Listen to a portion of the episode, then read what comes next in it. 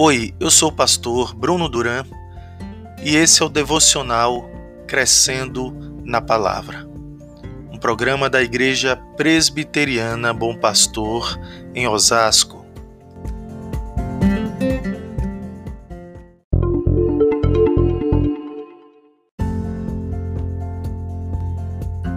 Hoje eu quero falar com vocês sobre o seguinte tema: salvos para viverem em amor.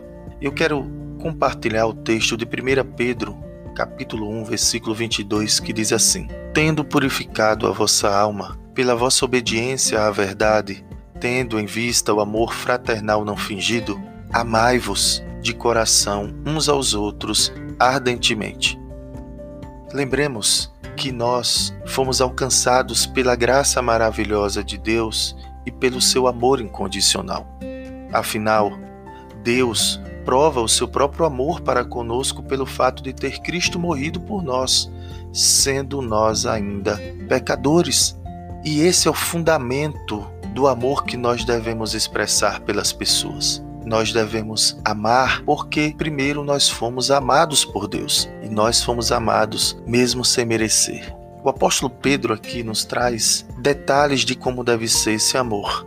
O amor ele deve ser sem fingimento. Ou seja, nós devemos amar de verdade através de atitudes que expressem quem nós somos, que expressem o amor que foi derramado em nosso coração pelo Espírito Santo. Nós devemos expressar o amor de Deus. Uma outra coisa é que nós devemos amar com sinceridade, ou seja, de coração.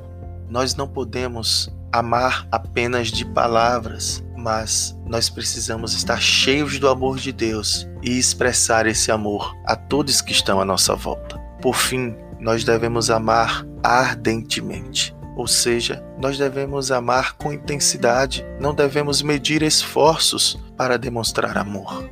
O amor é a essência do cristão, porque Deus é amor. Portanto, todos nós que somos filhos de Deus devemos amar de verdade, com sinceridade e também ardentemente.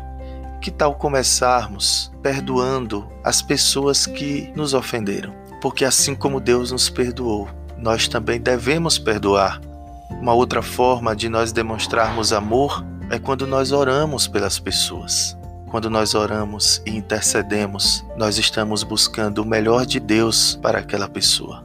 Nós também podemos demonstrar o nosso amor servindo, cuidando, suprindo, abençoando. Portanto, não podemos ser indiferentes, mas devemos olhar ao nosso redor para aqueles que estão sofrendo e estender a nossa mão com uma expressão do amor de Deus. Que Deus ele nos abençoe.